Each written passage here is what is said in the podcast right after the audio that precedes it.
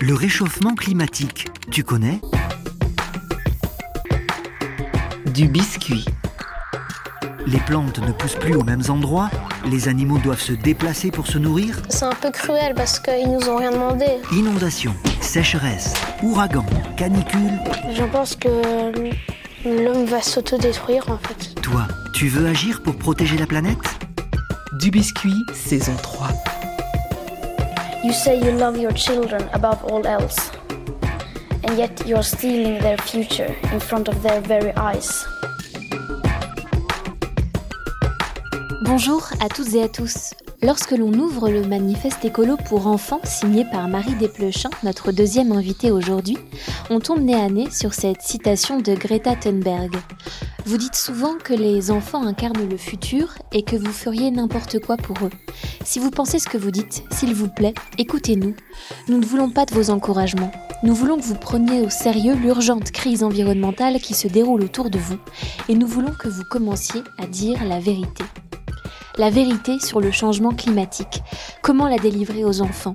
Avec quels mots, quel degré de lucidité et quelle marge de rétention d'informations? Comment avouer que les adultes ont fait n'importe quoi sans déprimer les petits? Faut-il responsabiliser dès la couche lavable ou laisser les enfants vivre leur vie d'enfant? On en parle dans une première partie d'émission avec Marion Joseph, rédactrice en chef du magazine Astrapi, le bimensuel des éditions Bayard Jeunesse destiné aux 7-11 ans. Puis avec Marie Desplechin, autrice jeunesse, qui a donc notamment publié son manifeste Ne change jamais à l'école des loisirs.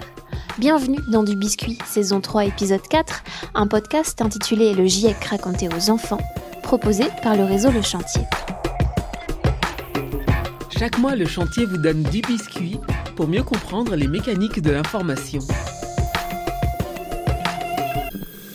Bonjour Marion Joseph. Bonjour. Astrapi, pour ceux qui auraient oublié, ce sont donc des BD, des jeux, des maquettes à réaliser avec l'aide d'un adulte quand il faut manier le cutter, des rubriques consacrées à l'histoire ou aux animaux et quatre pages d'infos avec une promesse, toute l'actualité expliquée aux enfants toute l'actualité, vraiment, Marion Joseph, tous les sujets sont autorisés dans la rédaction d'Astrapi euh, à peu près tous les sujets sont autorisés, je dirais. Euh, la question, c'est toujours la façon dont on les aborde. Donc euh, oui, je... et on a aussi un podcast, puisqu'on est sur un podcast d'actualité avec France Info, d'actualité à hauteur d'info qui s'appelle Salut l'info. On peut parler d'à peu près tous les sujets, oui, je dirais. Après, je pourrais être peut-être piégée sur un exemple, mais en tout cas, euh, c'est vraiment la question de la façon dont on en parle.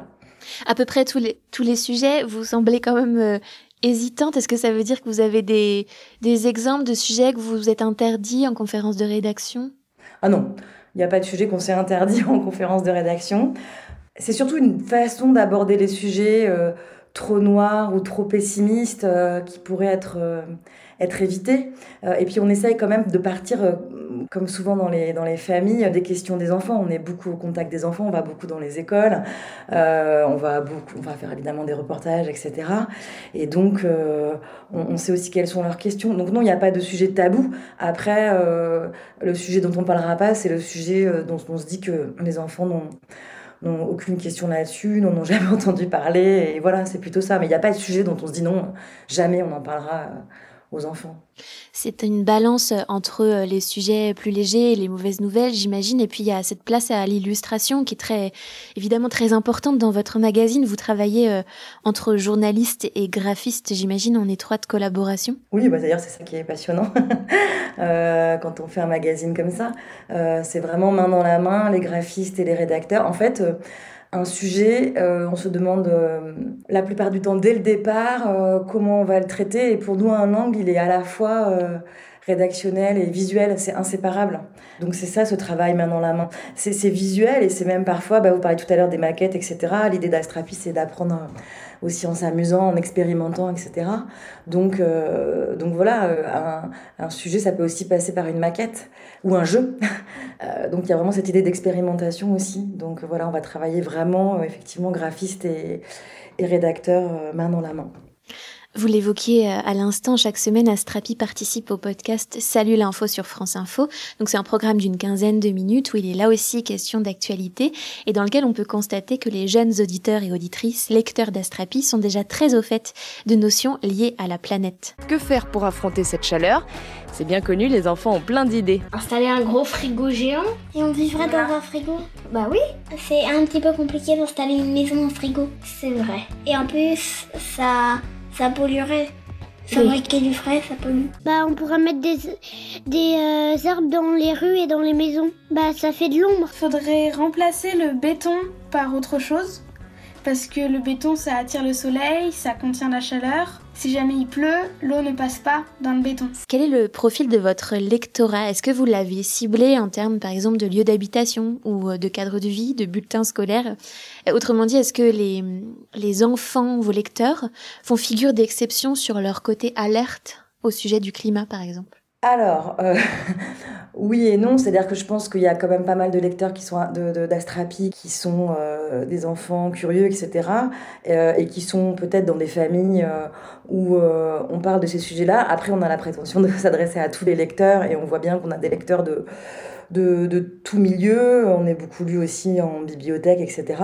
En fait, je dirais qu'aujourd'hui, quand même, il y a peu d'enfants, il n'y a pas d'enfants même qui n'ont jamais entendu parler de ça et qui seraient qui pourraient pas euh, associer trois mots euh, au, à ce, à ce sujet-là. Après, il y a vraiment des énormes euh, différences quand même de, compréhension autour du sujet. C'est-à-dire qu'il y a quelque chose, maintenant, ils ont un peu, malheureusement, entre guillemets, grandi avec ça.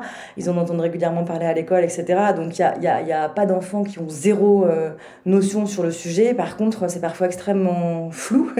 Et ils ont tous un rapport émotionnel à la question.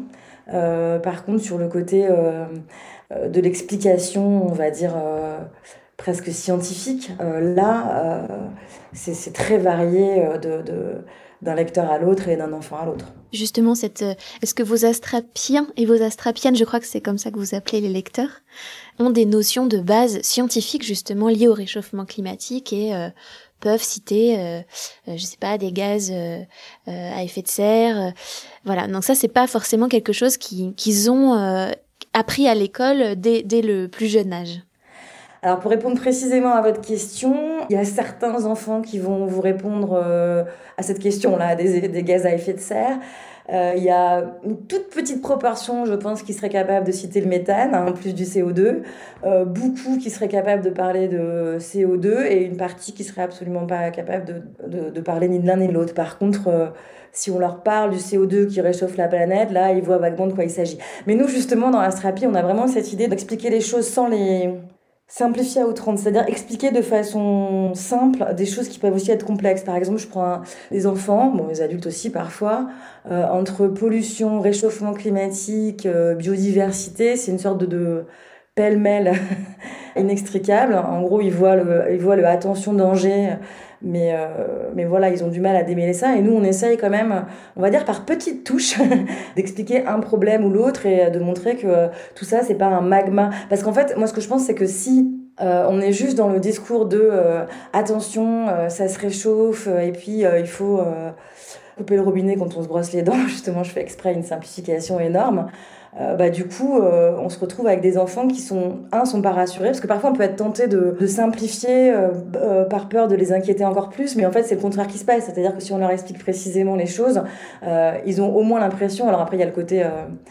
Émotionnel, on pourra y venir après, mais déjà sur ce côté théorique, d'avoir l'impression d'appréhender les choses plus précisément, ça peut les rassurer aussi, alors que les parents, les familles ont parfois l'impression inverse en fait.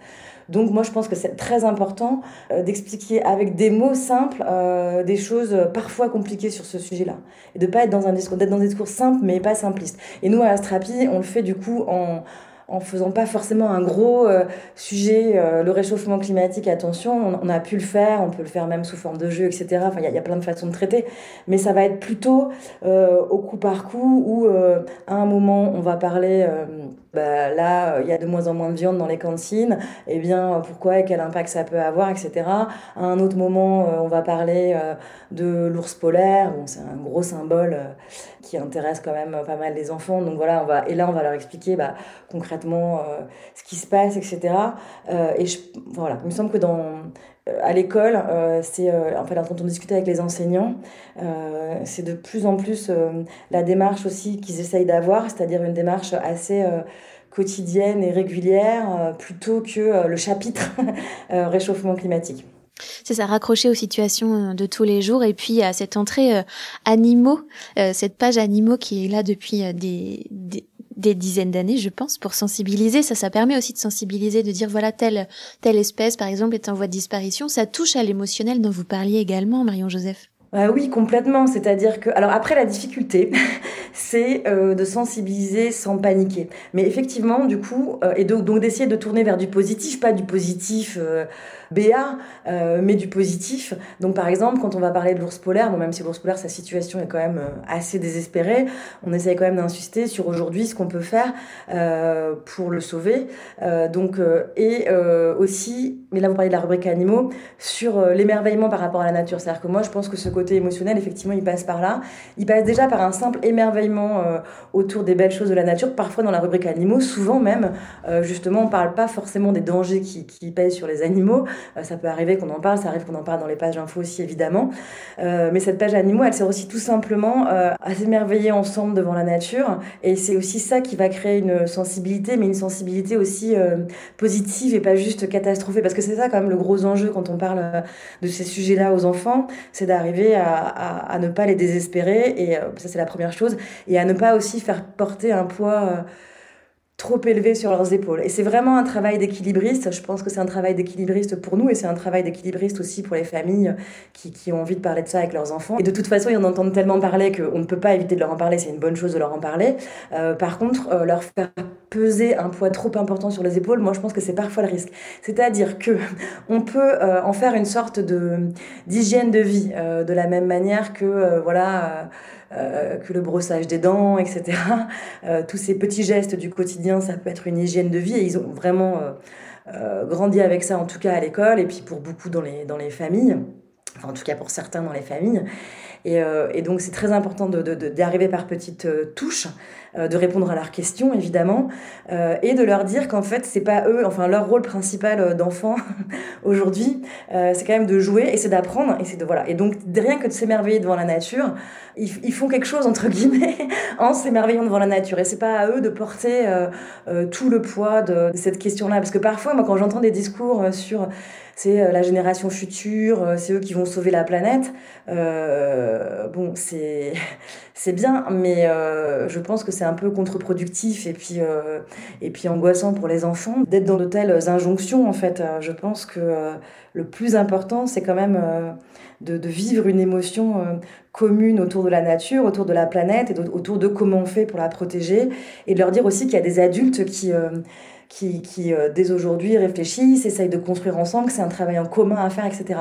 Et sur, par exemple, la question des petits gestes qui agitent beaucoup euh, les gens qui s'intéressent de, de, près à ce sujet-là, je pense que les enfants peuvent aussi entendre que euh, leurs petits gestes sont importants, mais que c'est pas juste leurs petits gestes qui feront les choses euh, et que euh, les entreprises, alors en donnant des exemples, évidemment, euh, ont un rôle important à jouer. Parce que déjà, quand demain, c'est eux qui seront dans ces entreprises, ils auront grandi avec cette idée. Et puis, comme je disais, pour ne pas leur faire porter un poids aussi trop lourd sur les épaules. Justement, ces notions plus systémiques euh, euh, liées au réchauffement climatique, on parle des grosses entreprises euh, polluantes ou les, notions de surconsommation, vous, vous, y attaquez aussi à ces sujets-là. En fait, ça, peut aussi être des notions peut-être plus politique finalement. Est-ce que ça aussi, ça a sa place dans Astrapi avec des mots évidemment adaptés?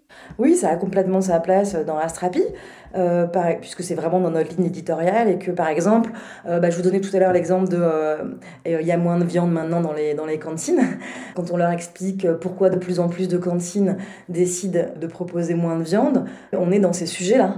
C'est-à-dire, bah oui, donc ça implique aussi des transformations de la société, etc. Mais en fait, on va dire l'idéal, c'est quand on arrive à être dans un sujet qui touche leur quotidien, pour qu'ils s'y intéressent, qu'ils aient envie de le lire, etc., euh, où on puisse leur expliquer des enjeux euh, plus politiques, comme vous disiez. Donc, je, prends cet exemple euh, de la viande dans les cantines.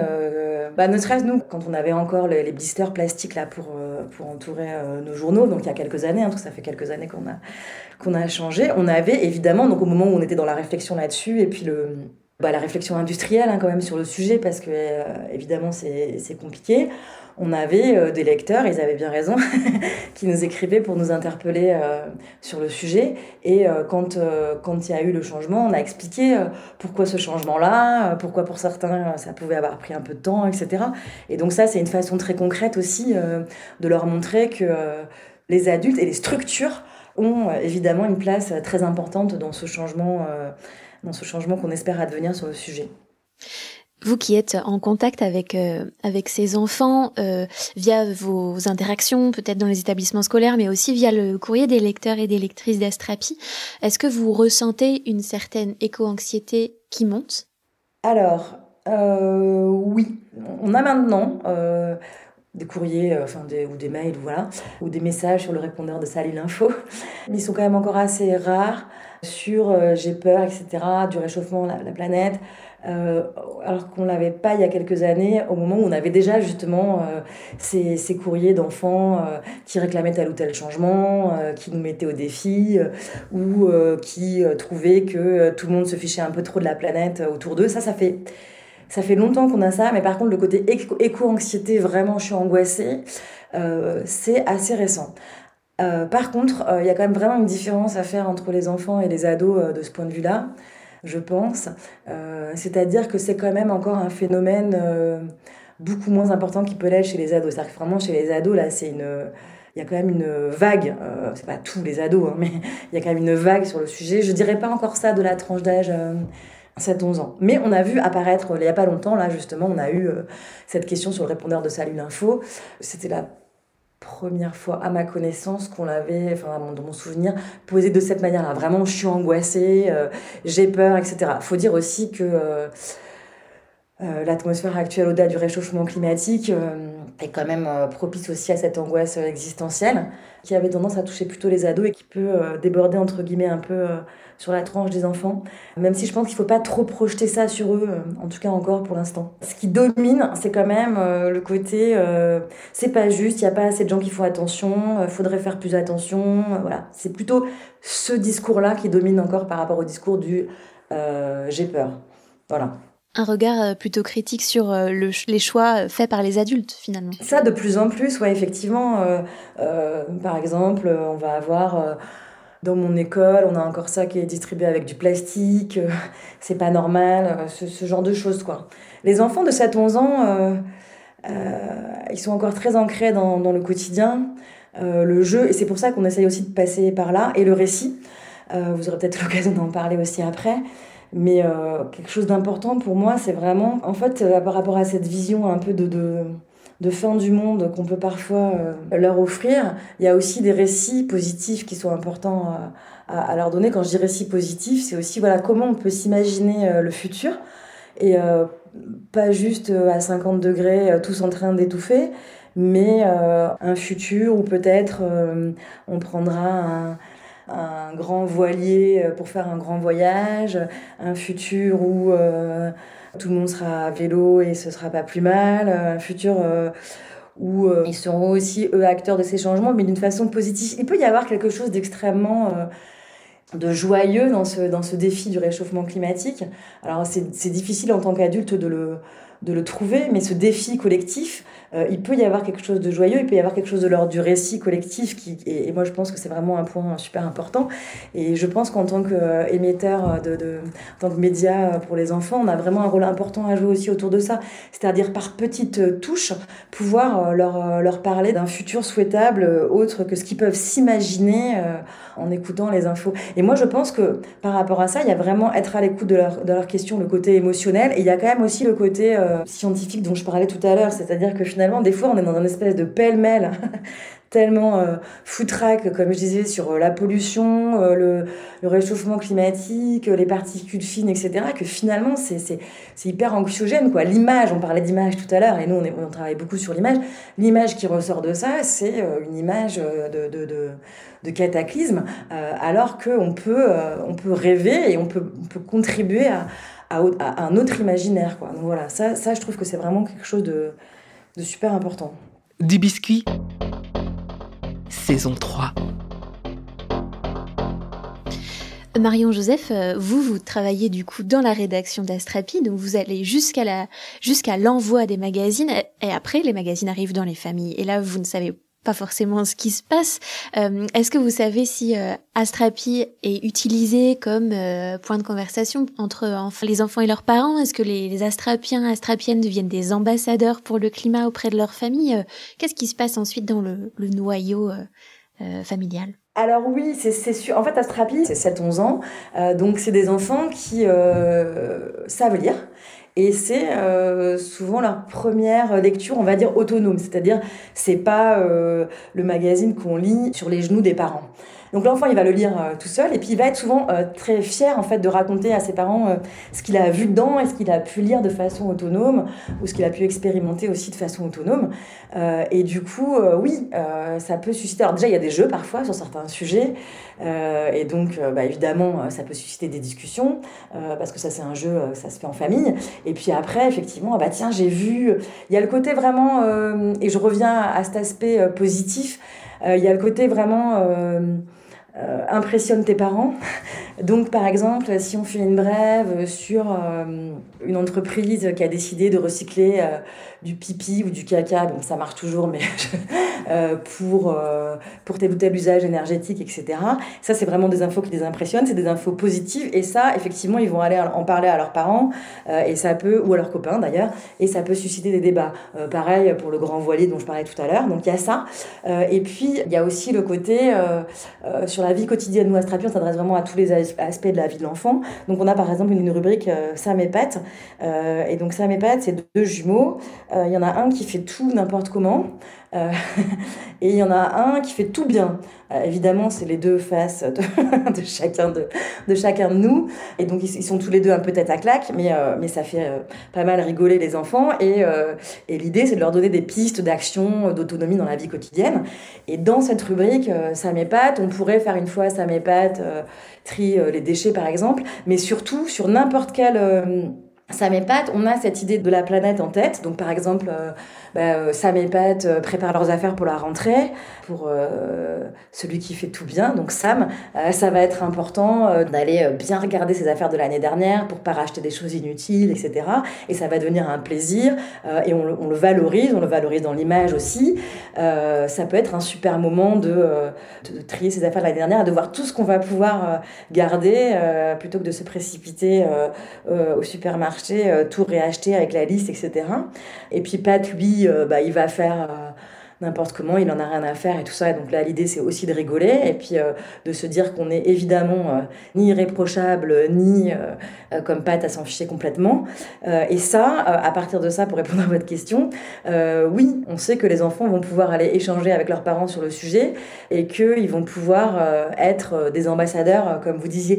Et ça va plus être des ambassadeurs justement voilà, sur ce genre de petites choses parce qu'on sait très bien aussi qu'en famille, euh, ce qui est intéressant, c'est une action ensemble sur des, des, petites choses. Mais ça peut être des petites choses qui ont des implications, des grandes implications. C'est-à-dire, on sait qu'il y a de plus en plus d'enfants euh, qui euh, s'interrogent sur la question de la viande, par exemple, et qui en parlent à leurs parents. Ça reste euh, encore minoritaire. Et puis évidemment, on est aussi là pour leur dire que voilà, si, jamais on mange plus de viande, faut le remplacer. Enfin voilà, c'est tout un truc. Donc c'est à travers ces petites choses-là, oui, que je pense que les enfants peuvent devenir ambassadeurs du climat, comme vous dites. Même si le mot ambassadeur du climat me fait un petit peu un petit peu peur au sens où je reviens à ce que je disais tout à l'heure par rapport au côté euh, de, du poids qu'on peut euh, leur faire poser sur les épaules. Mais c'est vraiment un, équilibre euh, assez subtil quand même de voilà, vous pouvez faire des choses au quotidien, vous pouvez essayer de comprendre, rien qu'en essayant de comprendre, vous faites quelque chose, vous pouvez parler en famille pour agir tous ensemble, et à la fois vous, vous, êtes là aussi pour pour vous amuser et pas porter tout seul ces problématiques-là. Astrapi a, fêté ses 1000 numéros, son millième numéro en octobre dernier. On était très heureux. le, premier numéro date euh, de 1978 et c'était, j'imagine, l'occasion de recueillir des témoignages d'anciens et d'anciennes euh, astrapiens, astrapiennes. Est-ce que vous, vous avez eu des, des témoignages, des, des retours? Est-ce que vous savez ce que deviennent vos anciens lecteurs, vos anciennes lectrices? Alors, on ne sait pas ce que deviennent tous nos anciens lecteurs, mais oui, oui. En fait, Astrapi, c'est un magazine euh, Euh, les, lecteurs ont un rapport très affectif à ce magazine. Donc on le voit déjà avec nos lecteurs, la façon dont ils en parlent, etc. Euh, moi-même, pour la petite histoire, je suis une ancienne lectrice d'Astrapi et j'avais une passion pour ce magazine que j'ai, qui m'a pas quittée, même si j'ai fait d'autres choses entre-temps. Alors au moment justement du numéro 1000, effectivement, on a demandé euh, à nos lecteurs et lectrices euh, leurs souvenirs d'Astrapi. Et moi, ce qui me touche le plus, donc il y a plein de souvenirs, ça va du château fort au petit livret sur les oiseaux migrateurs, etc. Moi, ce qui me touche le plus, c'est qu'il y a vraiment des anciens lecteurs qui nous disent que ça a pu euh, jouer dans leurs engagements euh, en tant qu'adultes d'avoir lu Astrapi, ça a pu euh, jouer dans leur, dans leur appétit de découvrir le monde, dans leur appétit d'y être acteur ou actrice. Et voilà, ça c'est hyper précieux parce que même si en 1978 on parlait pas encore de réchauffement climatique dans Astrapi, quoique hein, dans Okapi qui est le grand frère d'Astrapi, on en parlait déjà pas très longtemps après. Euh, mais par contre, euh, cette importance du respect de la nature, etc., c'est un sujet qui a toujours été là euh, dans ces magazines, cette importance de, faire attention à l'autre aussi également. Et quand on entend des astrapiens nous raconter que Astrapi a été, alors en tout cas, une petite pierre dans leur, dans leur chemin d'engagement et tout, c'est extrêmement, extrêmement précieux. Et j'espère, évidemment, c'est pas Astrapi qui va euh, changer la face du monde sur euh, le réchauffement climatique, mais euh, j'espère que qu'avec notre petite touche dont je vous parlais tout à l'heure, on, on, met des, des, petites, des, petits, des petits cailloux et que, et que ça jouera peut-être sur l'engagement de certains sur ces sujets-là et d'autres dans les années à venir et que ça jouera aussi sur leur envie de, de s'engager dans le monde avec à la fois de l'espoir et une une exigence de, de vérité.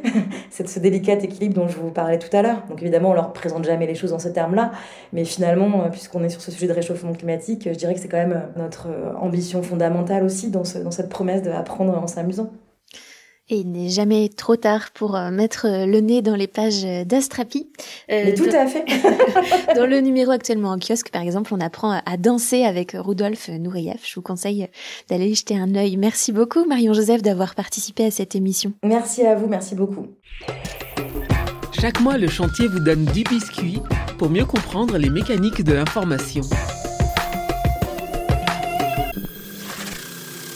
Elle est écrivaine, scénariste, journaliste, militante écologiste et trône dans les bibliothèques de nombreux enfants depuis déjà plusieurs dizaines d'années grâce à ses ouvrages jeunesse.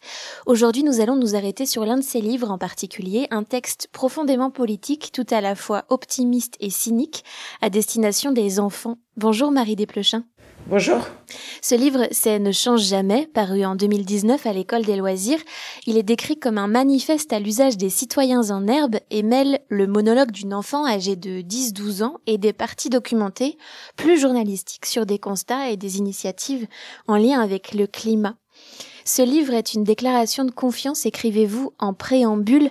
Expliquez-nous, Marie Desplechin, pourquoi vous faites davantage confiance aux enfants qu'aux adultes au sujet de la préservation du vivant?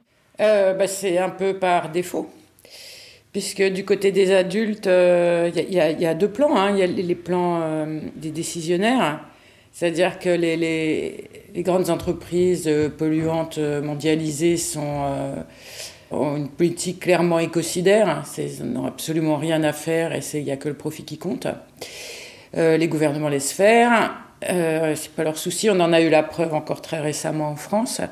Et après, dans les adultes adultes, moi je vois autour de moi, c'est fascinant. je vois des gens euh, absolument euh, éveillés sur un tas de sujets et tout ça. On va dîner dehors, tout le monde prend du bœuf, par exemple, au dîner.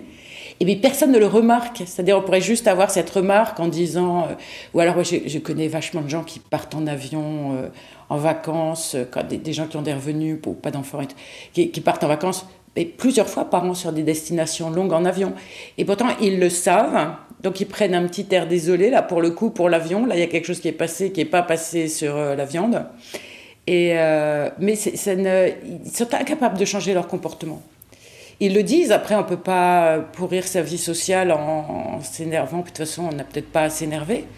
Mais il y a vraiment quelque chose qui, qui est fascinant dans cette euh, incapacité à changer. Et donc, euh, par rapport à ça, euh, ben, les enfants, ils sont très proactifs. On, leur propose quelque chose, ils bougent tout de suite, ils ont tout de suite envie de faire. Ils sont pas encore euh, coincés dans, des, ils sont pas dans des habitudes de consommation tellement. Ils sont pas coincés par l'idée que c'est pas possible. Pour un enfant, tout est possible. Pour un adulte, rien n'est possible. Donc, voilà. Puis ils sont, ils sont créatifs. Ils sont jeunes, ils ont encore des neurones qui marchent très très bien pas forcément tous en ordre, mais qui marchent. Donc euh, oui, je vous dis, euh, par défaut, confiance aux enfants. Et dans votre livre, La voix de la narratrice, donc j'ai euh, estimé qu'elle avait 10-12 ans, vous confirmez à peu près? Bah, Elle a à la fois 10-12 ans et mon âge. C'est oui, elle peut avoir 10-12 ans, oui.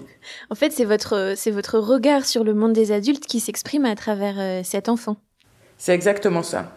C'est exactement ça. Alors, ce qui, qui est mêlé de, de sans doute de souvenirs d'enfance, de quelque chose qui n'est pas passé de ma propre enfance et de mon caractère aujourd'hui, ouais, ouais, de mon caractère aujourd'hui et de ce que je peux observer chez les plus jeunes. Et ce, j'en ai quand même assez souvent dans mon entourage, donc euh, même c'est un truc qu'on perd pas, je crois, quand on l'a. Oui, c'est ça, c'est un mix. Vous, vous donniez l'exemple de la viande, de, des voyages en avion. Euh, dans, dans, votre livre, elle cite également euh, les soldes, les, les bains, euh, le fait de se laver souvent et de gaspiller de l'eau. Est-ce que vous pensez que les enfants sont par nature décroissants et végétariens? Je ne sais pas s'ils sont décroissants, mais ils sont certainement pas croissants. C'est-à-dire, c'est jamais un gosse qui va vous demander d'aller en vacances aux Maldives. Ou alors, faut l'envoyer en pension, Bon, faut le rééduquer, quoi. Mais c'est, il y a une image qui revient souvent euh, et que j'avais écrit dans, un texte précédent que j'avais fait sur euh, sur cette question, qui est qu'il n'y a rien de mieux pour un gosse que, d'aller faire un pique-nique avec des amis et sa famille euh, au bord d'une rivière et manger une salade de pommes de terre. C'est-à-dire ce qui, ce qui fait le bonheur d'un enfant ne réside pas dans la consommation. Évidemment, ils peuvent avoir envie de choses, mais vous leur proposez une cabane en carton que vous fabriquez vous-même ou des cabanes avec des draps que vous faites là où vous habitez et l'enfant, il est, parfaitement heureux. La capacité de bonheur d'un enfant, elle, réside absolument pas sur la consommation. Après, s'il y a des trucs, des choses qu'ils mettent en souffrance sur la consommation, et je pense en particulier au préado, par exemple, c'est vraiment la société qui crée des faux désirs. C'est vraiment c'est le marché qui crée ça. C'est pas du tout naturel. Et après, si vous proposez une alternative, une alternative plus libre de, de, de, pour, se libérer de ça, si elle est, si elle est ludique, amusante, et si l'enfant il n'est pas tout seul, ça marche. Non, non, c'est pas les enfants qui font, la, qui font ce qui va pas. Hein. Est-ce qu'on a tendance à prendre les enfants pour des idiots euh, quand on leur parle notamment de la planète? Et, En tout cas, vous, Marie Desplechin, quel est votre parti pris quand vous écrivez pour eux sur ce sujet-là? Euh, en fait, moi, je me fais souvent, je, suis assez empathique avec euh, les enfants, n'importe quel enfant, en fait. C'est une situation, un, état de l'être qui me, touche énormément, dont je me sens proche. Voilà, j'ai pris a priori euh, de la sympathie pour les enfants. Et, tout les touche, en fait. Il ne faut, pas penser qu'ils sont à côté du monde, en fait. Ils sont dans le monde avec leurs propres outils et leurs propres regards. J'avais été invitée par la Maison des écrivains au moment de la COP 21 à faire un texte avec une, 31, on était 31 écrivains, à faire un texte sur le changement climatique, un texte d'écrivain. Et donc moi, de ma position, j'ai dit que j'allais le faire pour les enfants. Et ça, ça, a correspondu euh, chez moi à une prise de conscience plus aiguë encore qu'elle ne l'était, parce que je me suis beaucoup documentée, alors pas en livre enfant, je me suis documentée en livre adulte. Et ça m'a, c'est ce qui arrive à chaque, enfin quand on, quand on fait l'effort, on est absolument traumatisé pendant un certain temps. C'est-à-dire quand on voit la réalité des constats, c'est c'est terrifiant en fait. Donc j'ai eu, et je me disais, mais comment on fait pour parler de ça au môme, quoi? Parce que c'est, c'est tellement, c'est, désespérant. Et euh, j'avais écrit un texte que je pense pas mal, mais un peu euh, pas assez. Euh, avec les enfants, vous êtes dans un devoir de, de, pas happy ending, mais vous êtes dans un devoir d'effort, vous êtes dans un devoir de volonté, vous êtes dans un devoir d'optimisme. Et après avoir fait ce texte, dont j'étais pas mécontente, mais je savais que c'était pas ça qu'il fallait que je fasse, je me suis dit, parce que j'ai, je vivais avec des ados à ce moment-là à la maison, c'est en les observant en fait, en voyant que quand je rentre des courses et puis que je jette par exemple, vous voyez, vous achetez des chaussures, vous jetez le sac en papier, vous jetez le papier carton, vous jetez la boîte, vous jetez 40 trucs, quoi, et vous gardez les chaussures. Et donc, quand vous faites ça, n'importe quel gosse va vous dire Non, jette pas, donne-le-moi, je vais en faire quelque chose. Ça, c'est vraiment un réflexe enfantin, le je vais en faire quelque chose. Et je me suis dit bah, C'est elle qui a raison, évidemment, pour en faire quelque chose. Après, quand j'avais le regard là-dessus, tout m'apparaissait comme ça. Non, non, je me suis déjà lavé hier, je ne vais pas me relaver aujourd'hui. Euh, non, non, je ne suis pas allée en course, laisse, je suis dans ma chambre.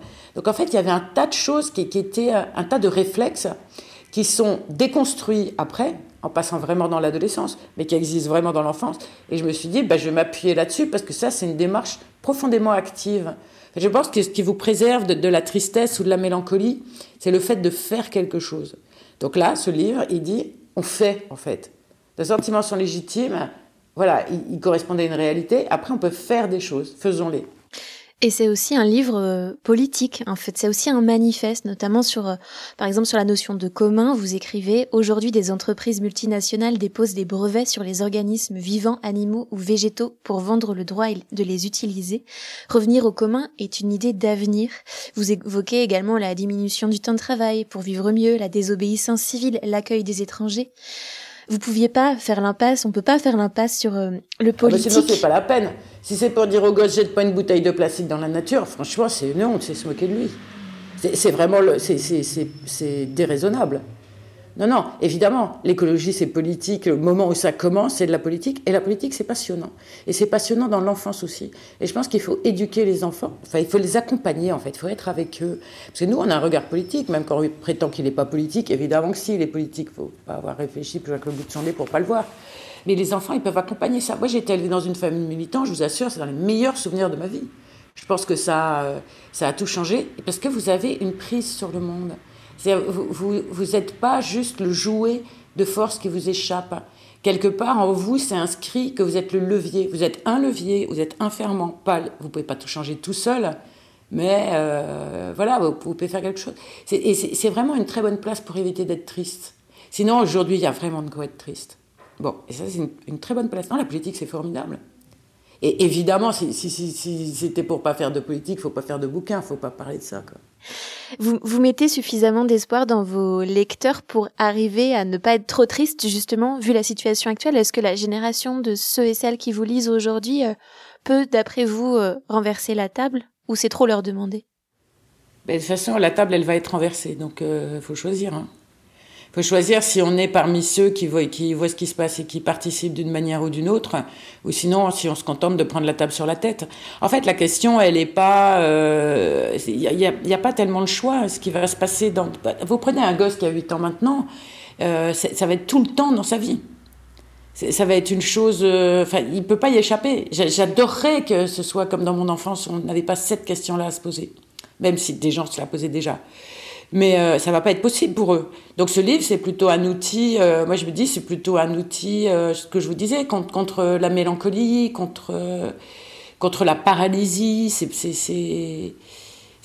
plutôt ça. Je sais que c'est un livre qui est lu par des mômes, mais qui est aussi beaucoup lu par des familles. Je sais que pour des parents, c'est un choc, par exemple, parce que tout le monde n'a pas forcément inventorié tous les domaines où se pose la question. Mais c'est un livre qu'on peut lire ensemble, c'est un livre qui a été beaucoup lu en classe, c'est quelque chose qu'on partage. Hein, c'est destiné à aller vers de l'oralité. De toute façon, c'est un livre aussi qui se périme un peu sur les chiffres. Par exemple, on a fait une réédition, bah on a déjà on corrige des chiffres. Il y a, des évolutions. C'est une science qui a un changement euh, perpétuel.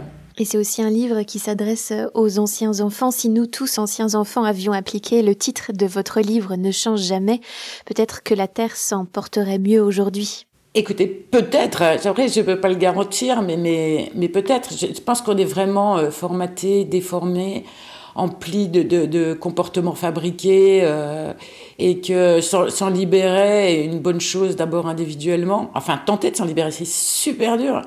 Parce qu'il y a un chapitre qui manque dans le livre, par exemple, c'est la pollution du numérique.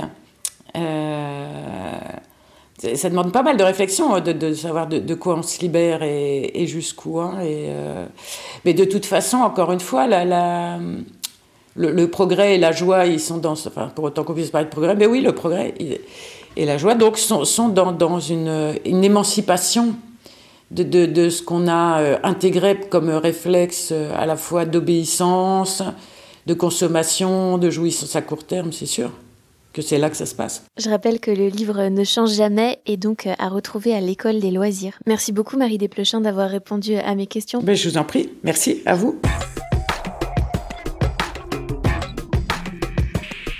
C'est la fin de ce nouvel épisode de Du Biscuit intitulé Le GIEC raconté aux enfants. Merci à nos deux invités d'y avoir participé. Du Biscuit saison 3 épisode 4 est à retrouver sur toutes les plateformes de podcast et sur le www.lechantier.radio. La fréquence à Clermont-Ferrand, c'est 98 FM. N'hésitez pas à vous abonner à Du Biscuit si cet épisode vous a plu, ainsi qu'à partager ce programme et à y ajouter des étoiles sur votre application de podcast.